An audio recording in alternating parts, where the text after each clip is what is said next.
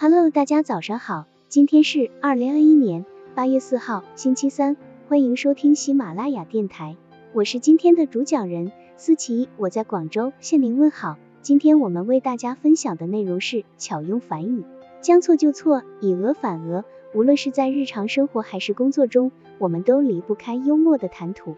它在人际交往中可以发挥很大的作用。幽默的语言具有愉悦作用。幽默大师萧伯纳在街上被一骑自行车的人撞倒了，肇事者吓得不得了，连忙向肖翁道歉。肖翁却对他说：“先生，你比我更不幸，要是你再加点劲，那就成为撞死萧伯纳的好汉，而名垂史册了。”幽默的语言还可以借机反讽。是讥讽对方的有力武器，幽默的用反语温和的讥讽对方的蠢话，其中蕴含着说话者善良的气度和高超的语言艺术。反语是指所说的道理或所举的事例、诠释和真理明显相违背的。这种手法贵在故意送明显的被谬给对方，使对方在明显的被谬中醒悟到自己也同样错了。因此而改变主意。清朝的康熙是一个颇有文化素养的皇帝。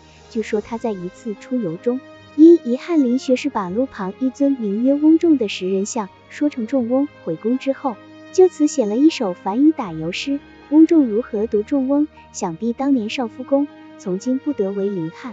贬尔江南作判通，此时妙在将错就错，以讹反讹。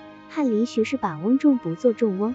他就在诗中故意把功夫翰林通判三词统统来个颠倒，用这一连串的反语冷嘲热讽、奚落戏弄，十分辛辣，而且机智俏皮、幽默风趣，读来可笑而又感到有一种含蓄之美。除此之外，幽默还具有批评、教义的作用。反问运用，只问不答，反诘进攻。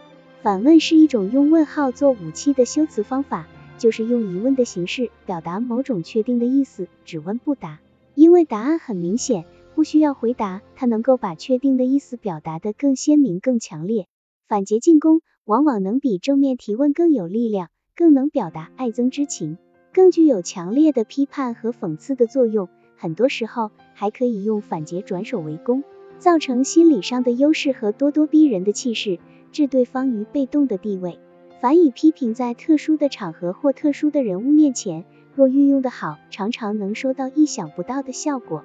这种手法无论对什么样性格的人都适用，古代君王都好玩了，而他们身边总是有那些懂得以赞促改的贤臣才子，对其加以劝谏。景公爱喝酒，连喝七天七夜不停止。大臣贤章上谏说，君王已经连喝七天七夜了，请您以国事为重，赶快戒酒，否则就请先赐我死。晏子后来觐见齐景公，齐景公便向他诉苦说：“贤章劝我戒酒，要不然就赐死他。我如果听他的话，以后恐怕就尝不到喝酒的乐趣了；不听的话，他又不想活，这可怎么办才好？”晏子听了便说：“贤章遇到您这样宽厚的国君，真是幸运啊！如果遇到夏桀、殷纣王，不是早就没命了吗？”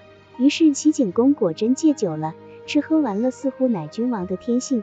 倘若直言劝谏，告诉他那是大错特错，有多少的坏处，恐怕他很难听进去，反而会大发雷霆，把话的角度调转一百八十度，效果也会相应调整一百八十度。对于一些有自知之明的人来说，根本用不着太严厉的批评，采用这种正话反说的批评方式最好不过了。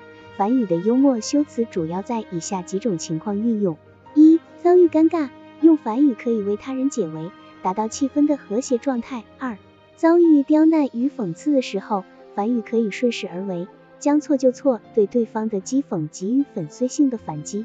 三、当想要顺利实现劝谏的时候，直言或许会有损于对方的面子，反以则以最有力的说服给予对方深刻的批评与教育。好了，以上知识就是我们今天所分享的内容。如果你也觉得文章对你有所帮助，那么请订阅本专辑。让我们偷偷的学习，一起进步吧。